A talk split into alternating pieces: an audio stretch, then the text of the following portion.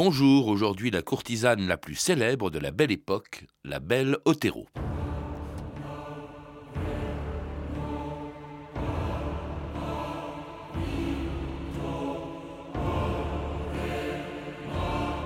La fortune vient en dormant, mais pas en dormant seule. Caroline Otero. «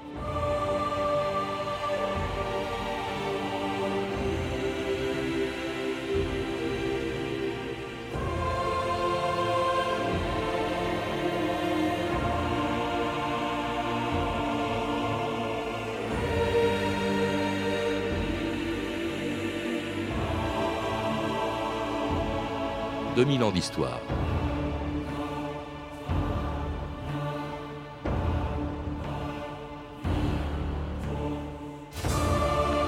Quelques jours avant sa mort à Nice en 1965, plus personne ne prêtait attention à cette vieille dame de 96 ans qui se promenait une fois par semaine sur la promenade des Anglais. On avait depuis longtemps oublié jusqu'au nom de cette danseuse espagnole qui avait défrayé la chronique à la fin du 19e siècle et au début du 20e. La plus grande courtisane de son temps avait pris sa retraite 50 ans plus tôt après avoir séduit presque toutes les têtes couronnées d'Europe, des princes, des rois, des empereurs, mais aussi des ministres français, des écrivains célèbres et des milliardaires américains qui avaient mis leur fortune à ses pieds pour pouvoir passer une nuit avec elle. La fortune vient en dormant, disait-elle, mais pas en dormant seule. Mais en 1949, sur la côte d'Azur, il y avait déjà longtemps qu'elle avait dilapidé sa fortune au casino et qu'elle dormait seule lorsqu'un journaliste l'avait retrouvée pour lui faire raconter sa vie.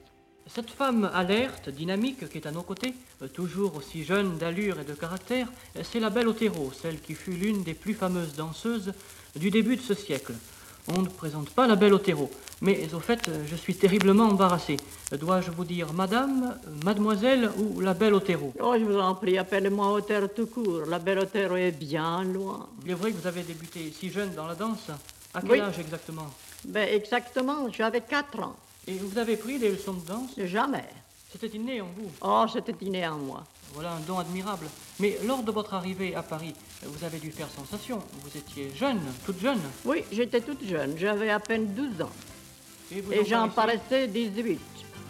J'étais une gitane inconnue, brésilienne aux pieds nus, et tous les gens disaient dans mon dos, c'est la belle. Dans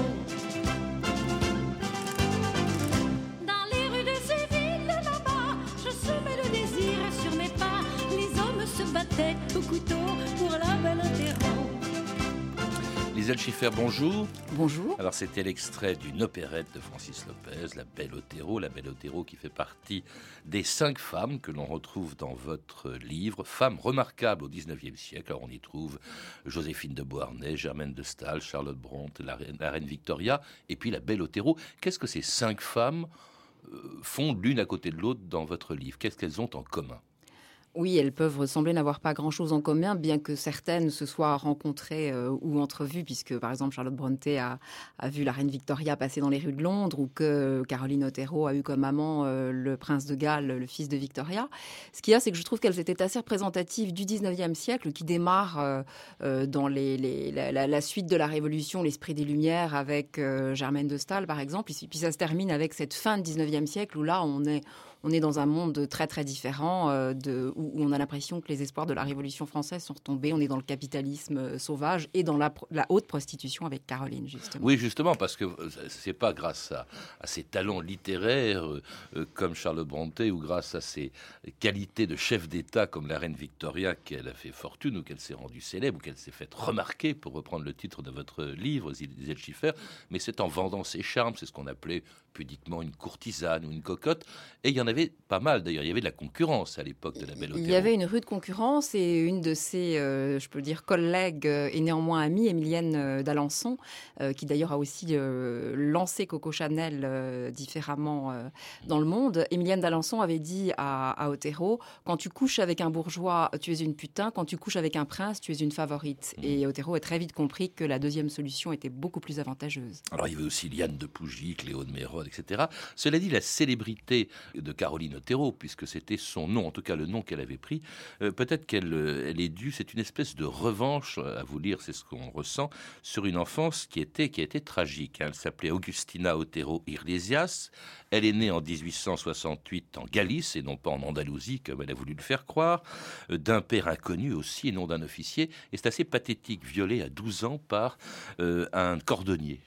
Oui, comme vous le dites, d'ailleurs, euh, Caroline a tout de suite eu le sens de la publicité et elle a très, très, très vite su raconter euh, une très très belle légende autour de la Belle Otero qui occultait cette enfance misérable dans un petit village de Galice où son grand-père était potier, où sa mère s'est retrouvée effectivement mère célibataire avec de nombreux enfants et très vite obligée de vivre de ses charmes, mais de façon beaucoup moins réussie que ne le fera sa fille par la suite.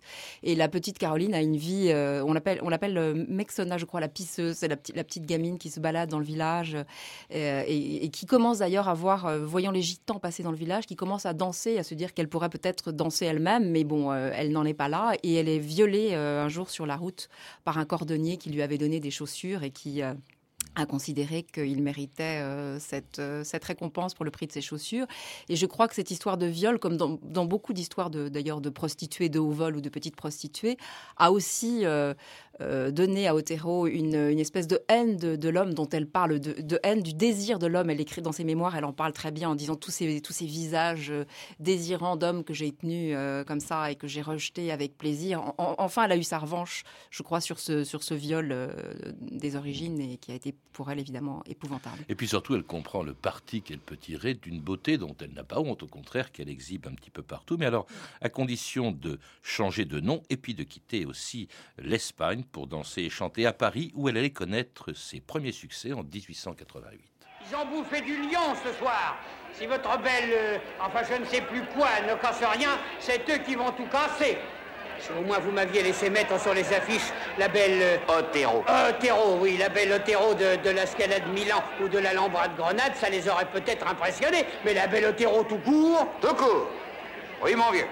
Et ça fera le tour du monde. Et maintenant, cher public, vous allez pouvoir applaudir la grande révélation de la saison, la belle Otero. Savez-vous qu'on ne parle plus de vous, belle Otero? Mais Caroline, c'est formidable. Vous êtes le seul sujet de conversation à la mode entre l'opéra et le bois. J'ai fait connaître un soir à Paris tous les refrains de l'Andalousie. Les hommes s'enflammèrent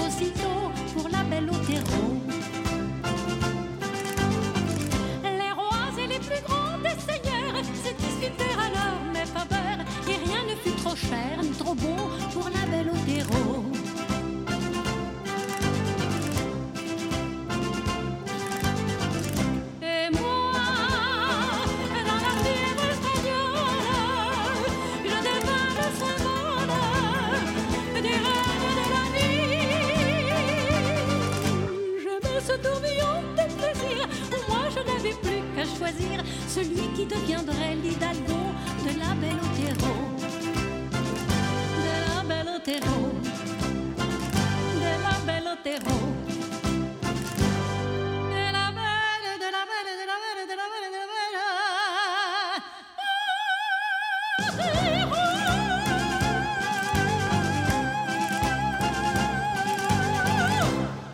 hein. Alors bon, c'était pas évidemment celle de la belle Otero, de Caroline Otero. Comment expliquer le succès qu'elle a, mais qui est foudroyant lorsqu'elle arrive euh, à Paris, donc en, 1888, en France, tout de suite, c'est le succès. Est-ce que c'est parce qu'elle était belle, hein, d'où son nom? D'ailleurs, c'est pas elle qui s'est appelée la belle Otero. C'est pas elle qui s'est appelée la Belle Otero. Ce qu'il faut quand même remarquer, c'est que les, beaucoup de ces cocottes se trouvaient des noms à particules, comme Valtès de la Bigne ou Émilienne d'Alençon. Elle, elle garde quand même son nom, mais elle change son prénom parce que euh, Agustina, c'était un petit peu trop exotique. Donc elle choisit euh, Caroline, mais elle garde Otero. Et euh, elle a surtout un sens de la publicité qu'elle va très très vite développer. elle est donc, elle a quitté son petit village, elle a été prostituée, elle est tombée amoureuse de deux pacos différents qui l'ont prostituée tour à tour. Elle va aussi assister à l'exposition universelle de Barcelone et je pense que ça lui donne euh, l'envie d'entrer dans ce monde brillant et de richesse Et donc là, elle rencontre entre autres un certain monsieur Stevez, qu'elle décrit comme un admirateur et qui en fait c'est son premier amant, qui l'emmène à Paris et qui sent très très bien, c'est un fils de famille, un fils de banquier euh, espagnol, qui sent très très bien qu'il y a un talent caché euh, là. Il la présente à José Holler qui avait euh, différents théâtres à Paris et tout de suite elle est lancée, je dirais presque comme Madonna aujourd'hui, elle est lancée comme une star euh, euh, au sens américain du terme. D'ailleurs, on va voir qu'après elle part aux États-Unis puisqu'il le, José Holler organise une une conférence de presse carrément au Grand Véfour, au Palais Royal, le lieu déjà euh, de prostitution euh, à l'époque euh, de la Révolution française. Et là, elle, elle est amenée aux journalistes. On, on- on lance la Belle Otero en disant que ça va être la grande danseuse espagnole andalouse alors qu'elle est de Galice. Oui, elle s'invente un passé moins glauque que, celui qui a été le sien, Lisette Schiffer, notamment même un mari, un marquis italien ou espagnol. Un marquis italien. Oui, elle dit aussi que sa mère était une gypsy qui a été euh, kidnappée par un, par un officier. Donc, euh, oui, elle se, elle se recompose une histoire. Elle se, elle, c'est- ça, c'est elle qui crée la légende d'Otero. Et les journalistes sont absolument euh, subjugués. Elle retire son, déjà son manteau de fourrure. C'est un, c'est un vrai show. hein. Elle retire son manteau de fourrure. Elle commence à danser pour eux. Elle se lance dans ses danses de castagnettes et de, et de guitare qu'elle a appris toute seule. Et elle séduit euh, comme ça euh, immédiatement Paris avant même d'être lancée sur scène. Oui, et puis les Parisiens, et puis pas n'importe qui, hein, le, le beau monde à Paris, tout le monde s'arrache les faveurs, ou plutôt achète les faveurs de, de la belle Otero, dont un comte, dont un Américain, le comte Kessler que vous citez, puis son assistant Ernest André Jürgen, qui entraîne la belle Otero en Amérique, à New York, en 1890, où sa réputation devient internationale. Je suis partie à New York À New York, oui. pour éviter un tas de péripéties de la part de mon mari, qui était un marquis italien, qui était très jaloux, bien entendu. Oui, en somme, ce fut un départ assez brusqué. Oui, Et en Amérique, ce fut immédiatement la gloire, le Ah. succès, très gros succès. Le soir même de votre arrivée d'ailleurs. Oui, le soir même de mon arrivée. Mais le public devait être littéralement déchaîné devant tant de grâce, de souplesse et aussi tant de beauté. Oh oui, ils étaient fous.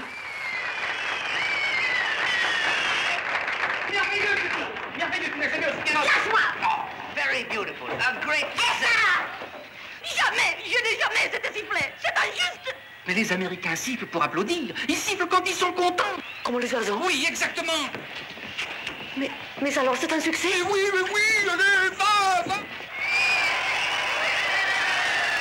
Et c'était un extrait du film La Belle Otero de Richard Potier, avec cette scène que vous décrivez aussi dans votre livre, Lisette Schiffer. Oui, parce qu'elle en parle dans ses mémoires. Il semble que ce soit vrai. Elle été très choquée d'avoir été sifflée euh, le premier soir lors de sa première représentation à New York parce qu'elle pensait que, que c'était des huées. Elle, a- elle aurait même giflé euh, ce pauvre André Jurgens, qui d'ailleurs fut une de ses premières victimes puisqu'il s'est suicidé ensuite pour elle au gaz euh, parce qu'elle l'avait totalement ruiné. C'est lui qui avait euh, préparé et fait tout un battage médiatique euh, sur l'arrivée de d'Otero, qui, rappelons-le, n'avait jamais été vu euh, par les Américains. Et donc, il arrive à lui créer une sorte de fan club avant même qu'on ne l'ait vu. Et donc, il y a déjà des gens qui sont sur le port à l'attendre dès l'aube. Il y a des, hommes qui arrivent en bateau avec chacun une, rose, rouge et un œillet à la boutonnière, rouge et jaune aux couleurs du drapeau espagnol. Et donc, il a déjà fait tapisser sa chambre à l'hôtel Bar- Bartholdi, qui était l'hôtel euh, connu euh, à l'époque. Il lui crée vraiment déjà cette légende de star et, et- et ça marche euh, tout à fait. Et ça va marcher d'ailleurs huit mois. New York, ça a été un triomphe, donc elle va Oui, le contrat été de trois mois et elle Elle reste va mois. en parcourir fait. les États-Unis, puis elle va rencontrer, alors là, ses premiers vrais milliardaires, hein, les milliardaires américains, le fils du roi du rail, Vanderbilt, qui lui offre un, un collier de, de perles qui aurait appartenu, ou qui a appartenu, je crois, à l'impératrice Eugénie, l'impératrice française Eugénie de Montiero, d'origine espagnole d'ailleurs. Absolument. Donc c'est par un, on pourrait dire, un nouveau riche américain euh, qu'elle euh, euh, refait le lien avec euh, l'histoire euh, européenne. Euh, effectivement, d'ailleurs, euh, Otero sera toujours assez fascinée puisqu'elle elle aura pour, euh, pour amant euh, après euh, quasiment euh, tous les souverains euh, de la planète. Mais elle est toujours fascinée par ça. Alors les bijoux, justement, elle est aussi fascinée par les bijoux. Il y a un autre épisode où un de ses amants lui a aussi fait servir dans un grand restaurant un plat d'huîtres. Il insiste pour qu'elle prenne des huîtres alors qu'elle aurait préféré du caviar ou autre chose. Et dans chaque huître, elle découvre une superbe perle pour se faire un collier. Donc, elle a plein d'histoires comme ça autour des bijoux. Euh, Tiffany's, par exemple, le grand joaillier. euh, Américain lance un bracelet de pied parce qu'elle porte un bracelet de pied euh, sur scène. Et elle est fascinée par par ces bijoux un peu comme dans je sais plus le film de Satyr Gitray où on raconte cette histoire d'indienne qui vit uniquement qui, qui vit sa vie sensuelle euh, uniquement à travers euh, ses joyaux. Euh, Otero c'est un peu son armure. C'est son armure de de, détaillir qu'elle porte avec ses bijoux. Et quelle armure, hein, vous les citez, huit bracelets de rubis, émeraude et diamants, un diadème de brillants, deux solitaires de 50 carats, et encore ça c'était, il y en avait beaucoup d'autres. Il y en avait La beaucoup femme d'autres. aux bijoux, on l'a surnommée. Elle prend toujours soin d'ailleurs de bien dire aux journalistes qu'elle se, qu'elle se déplace tout le temps avec ses bijoux qui sont toujours sur elle. Euh, au début d'ailleurs aussi, elle ne voulait pas mettre son argent à la banque. On voit ses origines euh, paysannes et elle veut garder son argent sur elle. Et quand même aux États-Unis, le banquier lui dit mais non, vous viendrez chercher de l'argent au fur et à mesure quand vous en aurez besoin. Elle a ce côté euh, femme du peuple qui a besoin d'amasser et de voir son or et de le voir concrétisé euh, sous forme de, de bijoux.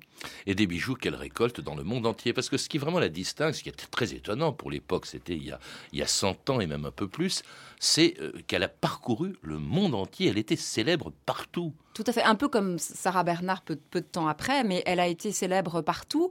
Et d'une certaine manière aussi, elle m'a fait penser à, la comédienne Rachel, euh, sur laquelle j'avais travaillé. Ce sont des femmes euh, souvent étrangères, donc euh, Caroline étant, étant espagnole, mais qui sont porteuses du chic parisien et de l'esprit de Paris. Donc c'est l'Andalouse de Paris.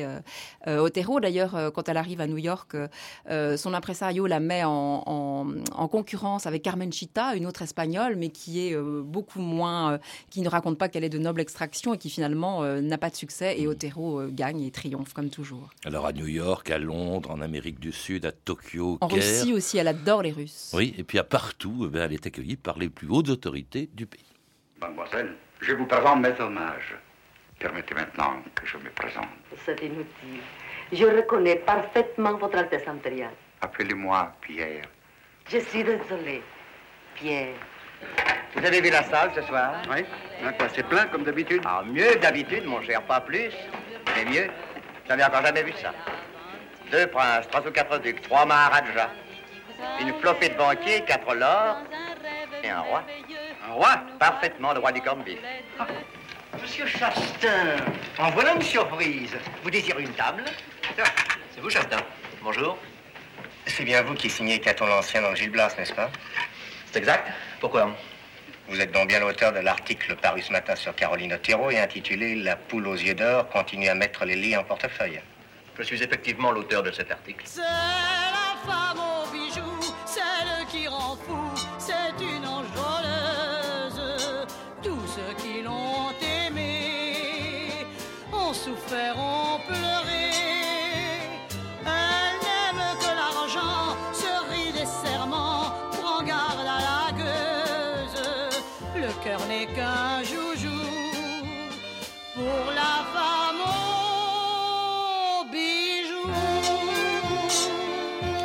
Georgette Plana, une chanson créée en 1912, La femme aux bijoux, celle qui rend fou. Alors c'était Caroline Otero, bien sûr, qu'on surnommait aussi la sirène des suicides. C'était vraiment une femme fatale. Vous avez évoqué déjà un suicide. Il y en a eu plusieurs qui se, pour elle. Il y en a eu plusieurs et c'est le côté maléfique et ambigu euh, de la femme fatale euh, qui se moque euh, de, l'amour de, de- l'homme et qui même, ça on le voit donc dans son journal comme je l'ai déjà dit, qui même se réjouit en fait de ce côté destructeur. Effectivement, alors ça, ça correspond aussi à, ce- à cette période assez étonnante, je trouve, euh, de la fin du 19e siècle où euh, un peu dans, l'héritage euh, de, de- des confessions d'un enfant du siècle de Musset, il y a toute une partie de, la haute société, enfin des, hommes de la haute société qui ont l'air de, vouloir avoir ces femmes trophées à leurs bras et qui sont prêtes à tout, à sacrifier leur fortune et parfois leur vie pour elles. Alors Otero, elle a aussi bien Payen, un jeune explorateur qui va se suicider euh, devant le pavillon chinois au bois, euh, là juste où il l'avait rencontré, que le comte de Chênedelay qui, se ta- qui se tire aussi une balle dans la tête parce qu'elle l'avait euh, complètement ruiné. Elle est très dure quand ses amants n'ont plus d'argent.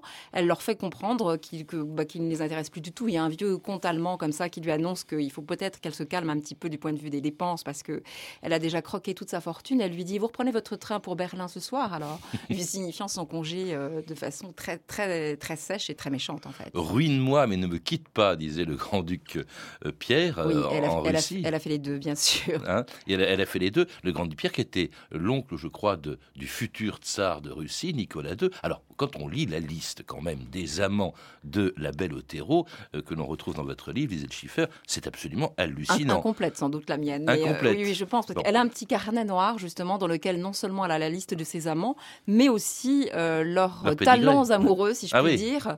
C'est assez rigolo. Par exemple, elle raconte que Léopold II, donc le roi des Belges, est d'un dynamisme épuisant et qu'après qu'il passe une soirée avec elle, il lui faut deux jours pour se reposer. Elle l'appelait Popold, je crois. Oui, oui, Popol. Oui, d'ailleurs, il avait euh, aussi Cléo de Mérode, de Mérode, pardon, qu'on appelait, euh, on l'appelait euh, Cléopold. Cléopold, pardon. Cléo de Mérode, Cléopold, exactement. Euh, il y a eu aussi l'empereur du Japon, euh, Mutsuhito. Alors là, elle, dit qu'il est absolument délicieux parce qu'il il se contente de la caresser pendant des heures et il s'endort. Donc elle trouve que c'est plutôt reposant comme, euh, comme client. Elle est très euh, dure aussi avec euh, Albert de Monaco, donc pas l'actuel, mais l'ancêtre de l'actuel. Elle dit que quand euh, elle passe une nuit avec lui, elle se rend pas bien compte de ce qu'il lui fait, mais que bon, en tout cas, il est très généreux. Alors il n'y a pas que des princes, il y a aussi justement euh, des aristocrates ou des ou des de grands bourgeois. Il y a Max. il y a- attends, parce que c'est pas fini Ah, hein, c'est en pas ce qui fini, concerne oui, les princes. Ah, vous Ah, Après, les- vous citez Oui, le prince de Galles, c'est-à-dire le futur roi d'Angleterre. Le futur. Édouard VII, oui. Vous avez Guillaume II, l'empereur d'Allemagne. qui lui hein, écrit même une pièce de ça. théâtre, oui, absolument. Le chat d'Iran. Oui, le Khedive d'Égypte qui veut l'épouser. Oui, enfin bon, c'est vraiment tout le Gotha qui s'y trouve. Et puis alors donc effectivement aussi euh, des bourgeois. Aussi des bourgeois, euh, notamment Max Le Baudy, euh, qu'on appelait le petit sucrier, euh, pour lequel Cocteau raconte que il euh, faisait nettoyer ses calèches au champagne et qu'il il était fou de corrida, donc il s'était créé des arènes dans sa maison de maison Lafitte alors que c'était interdit. Et alors elle est très contente de Max en disant il m'a donné 100 000 francs dès la première soirée, donc c'est bien. D'ailleurs il y avait une chanson de Polaire qui disait Max Max que t'es rigolo, c'est pas que tu sois joli garçon, seulement tant de pognon. C'est tout à fait dans l'esprit de l'époque. Il y en a un auquel elle disait pratiquement ça d'ailleurs. C'était alors un, un ministre très important, très célèbre en France, qui est resté longtemps son amant, qui était Aristide Briand, qui a été Premier ministre, etc. Qui était Alors c'est le seul qu'elle a l'air d'estimer pour lequel on puisse dire que euh, leur, euh, leur euh, liaison se soit transformée en amitié. Elle, elle fêtait son anniversaire avec lui et elle le laisse entendre dans son journal qu'elle était presque amoureuse de lui, ce qui pour Caroline était Enfin, elle lui dit quand même, c'est ce que vous répétez, c'est dire heureusement que tu es laid, parce qu'autrement je me serais attaché. Oui, mais je pense que là c'est une manière gentille de lui dire qu'elle est quand même attachée à lui, surtout pour Caroline. Alors tous se sont ruinés euh, pour elle, euh, plus ou moins dans la mesure de leurs moyens, mais alors c'est un argent qui passait très vite entre ses mains, parce qu'elle avait euh, un défaut qui va la ruiner, c'est le casino. Très tôt, dès son arrivée à Paris, elle se met, en tout cas à Monte-Carlo, elle se met à jouer, et là elle, a dépensé, elle dépensait également des fortunes, Lisette Schiffer. Oui, elle raconte tout de suite la fascination du lieu où elle sent une excitation extraordinaire. Elle est seule, là aussi, au casino. Elle n'est pas euh, dans ce contexte sollicitée par les hommes. Et alors là, c'est une explication qui vaut ce qu'elle vaut, mais je pense qu'elle a euh, quand même euh, tout à fait conscience qu'elle n'est qu'une prostituée. Et j'ai l'impression que tout cet argent qu'elle gagne, elle le dilapide et, elle veut le dilapi- elle, fait dilapider leur fortune à ses amants, mais elle veut elle-même dilapider cet argent qui représente en fait euh, euh, sa déchéance euh, sociale et le fait qu'elle ne montera jamais euh, plus haut dans la société. Donc, elle, elle ne sait rien garder, comme beaucoup d'ailleurs de ses, de ses contemporaines. Et donc, effectivement, bien qu'elle ait eu des, des sommes astronomiques, l'empereur du Japon lui offre une île au Japon aussi. Elle dit mais qu'est-ce que je pourrais bien en faire d'une île? Elle ne va rien garder, elle va mourir dans la misère, ce qui est assez étonnant quand on voit la fortune qu'elle a pu avoir. Et puis surtout, elle, elle arrête de travailler, si je puis dire, entre guillemets. En, nous sommes en 1915, on est pendant la guerre, euh, et elle arrête de travailler alors qu'elle a 47 ans. Après tout, elle aurait pu continuer à vivre de ses charmes. Je crois qu'elle dit Je voulais partir en beauté. Oui, elle dit qu'elle voulait partir en beauté. Alors ça, c'est peut-être une façon euh, élégante de là aussi de, de ré- réécrire sa sortie, parce que en fait, euh, Colette qu'il avait rencontrée quand, euh, quand Colette elle-même montait sur scène et qu'il raconte dans son livre Mes apprentissages, dit c'était encore une très belle femme, mais elle commençait quand même à grossir. En plus, elle avait voulu changer de répertoire et essayer de jouer des pièces plus classiques. Elle a même eu un rôle de dominicaine, mais ça n'a pas plu du tout à son public qui voulait toujours la voir danser avec ses castagnettes. Elle voulait jouer Carmen. Elle voulait jouer Carmen, qu'elle a joué donc justement. Et puis la guerre de 14 arrive. Alors il faut, il faut se rappeler que Caroline est espagnole, qu'elle n'est pas française, que tous ses amants, comme on vient de voir, sont, le- sont tous, les, tous les chefs d'État euh, euh, qui sont tous euh, en, en guerre, donc dans le Les cadre de toutes les ces- autres, les uns contre les autres. Donc on peut supposer que qu'elle est un peu perturbée par tout ça. Et elle se retire justement à l'hôtel de Paris euh, à Monte-Carlo, où elle est reçue en tant que cliente, où elle est reçue et hébergée euh, gratuitement. Et puis alors on finira par de parler de moins en moins d'elle et même à l'oublier jusqu'à ce qu'un très célèbre journaliste de la radio de l'époque la retrouve 33 ans plus tard à Nice en 1948. Elle avait 80 ans. Ici, Samy Simon qui vous parle de Nice. Nice qui s'apprête dans quelques heures à faire son entrée dans l'année nouvelle avec la voix d'une femme qui voici bien longtemps fit la conquête du monde avec ses jambes et son regard, un regard resté d'ailleurs étonnamment jeune malgré les années. C'est la belle Otero. La belle Otero qui vit retirée sur la côte au milieu des trésors de ses souvenirs et qui, lorsque je lui demande de dire quelques mots au micro, répond en adressant ses vœux à ses vieux camarades. Ben, écoutez, je ne demande qu'une chose, c'est que tout le monde soit heureux. Et surtout, ces pauvres camarades qui sont dans la gêne, et bien malheureux et qui doivent avoir bien froid. Et je pense que moi qui suis ici, où tout de même il y a du soleil, il y a des fleurs, et enfin, je suis tout de même très heureuse. Eh bien, bonne année à vous aussi, Madame Otero, et que le ciel de Nice continue longtemps encore à vous être clément. Le ciel sera encore clément pendant 17 ans, hein, puisqu'elle est morte en, en 1965 à 96 ans. Mais alors, vraiment, dans la pauvreté, c'est assez triste, parce qu'au fond, l'essentiel de sa vie, elle l'a vécu dans la pauvreté. euh, euh, après avoir vécu 20 ans ou 30 ans, avoir eu 30 ans de gloire, euh, elle est restée encore plus de 50 ans euh, dans la misère presque. Oui, dans la misère, bah, oui, c'est la suite euh, de cette déchéance. Euh, elle, elle a dû, donc elle s'installe effectivement sur la Côte d'Azur, euh, qui pour elle, je pense, d'abord pour jouer, qui est le souvenir de, de, de- de ses folles amours. Et puis où il y a plein de, de témoignages, puis parce que par exemple l'hôtel du Carlton, qui a été construit en 1911, les deux coupoles de l'hôtel du Carlton à Cannes auraient été copiées des seins d'Otero. Ah bon? Donc on peut Donc penser on peut les voir encore, On peut les voir encore. Donc c'était un hommage pour elle. croisette, oui. Euh, et donc, en, fait, là aussi, même, on, on peut faire, on peut retracer une géographie de la décadence. d'Otero, puisque à Nice, elle commence par s'acheter une très belle villa dans le quartier, dans les hauteurs de Simiez, et puis après une petite maison, et puis finalement, elle terminera dans un petit hôtel euh, près de la gare, euh, en ayant des difficultés euh, à payer sa logeuse. Mais elle aime Nice aussi parce que c'est là où il y a tous les Russes qui sont venus après 1917, donc elle retrouve l'ambiance peut-être de ces fastes d'antan, mais elle n'est pas aussi sympathique qu'elle semble l'être, en tout cas dans cette interview, parce que ça devient un peu une vieille dame aigrie qui, par exemple, critique Joséphine Baker en disant qu'est-ce que c'est que cette négresse au sein nu qui se, qui se présente sur, euh, sur scène et qui aussi écrit même au préfet pour se plaindre des maillots de bain euh, des, des baigneuses des années folles sur la plage de Nice, qui la choque beaucoup. Elle qui était quasi nue sur la scène, c'est un peu l'arroseur arrosé. Oui. Alors, elle- évidemment, elle a besoin d'argent. D'abord, elle vend ses mémoires en 1926. Enfin, elle les écrit ou elle les fait écrire. Pour la revue Comédia, et d'abord, puis, et puis, euh, voilà. Et puis, elle, elle vend sa maison, sa, sa- sa première maison à Nice. Euh, elle est aidée par une association de vieux artistes. C'est sans doute à eux qu'elle rend hommage. Euh, et puis aussi, elle va être aidée par un film, hein, Richard Petier, qui en 1954 fait un film sur elle, à propos d'elle, avec Maria Félix dans le rôle de euh, la belle Otero, justement. Euh, un film qu'elle a vu, qui a été fait de son vivant. Et qui ne lui a pas plu parce qu'elle trouve que Maria Félix n'est pas à la hauteur et est beaucoup moins jolie qu'elle ne l'était Évidemment, euh, elle-même. Il y a aussi un spectacle qui s'appelle euh, La Belle Otarie, qu'elle n'apprécie pas du tout, euh, qui passe à Paris. Donc, euh, elle, elle a peu de sens de l'humour sur elle-même et euh, de toute façon, elle se considère comme une telle icône que personne euh, n'est- capable de l'incarner, alors que pourtant, Maria Félix est quand même assez euh, extraordinaire. Oui, elle vit, elle vit comme ça, dans cette, euh, elle vit totalement oubliée. Je crois que Pierre Lazarev vient faire une petite interview d'elle aussi à un moment, mais c'est vraiment euh, la plupart de sa vie a été vé- vécue dans l'ombre. Qu'est-ce que vous fait. avez voulu décrire, Lisa Schiffer? C'est une femme libre? À, à la fin d'un siècle où elle ne l'était pas beaucoup, au 19e. Bah, c'est une femme pauvre qui a essayé de trouver euh, la liberté euh, de la seule manière euh, qu'avaient les femmes pauvres à l'époque. Mais on a quand même l'impression que c'est un, terrible échec puisqu'elle meurt seule. Elle n'a, vraiment pas d'amoureux, pas d'enfants, pas d'amis. Et c'est quand, même, quand même le désespoir de la femme pauvre du 19e siècle. C'était une émission du 8 septembre 2008. Je rappelle que mon invité est l'auteur de Femmes remarquables au 19e siècle, publié aux éditions Vuibert. Je signale également la parution de La Belle Otero sous l'objectif de Reutlinger, de Marie-Hélène Carbonel et Javier Figuero, publié chez Compass. Vous avez pu entendre des extraits du film La Belle Otero de Richard Potier, édité par René Château Vidéo. Vous pourrez retrouver ces références par téléphone au 32 30, 34 centimes la minute ou sur le site franceinter.com. C'était 2000 ans d'histoire, la technique Alain Arnstam et Antoine Viossa, documentation et archivina Emmanuel Fournier, Claire Destacan et Franck Olivard, une réalisation de Anne Kobilac.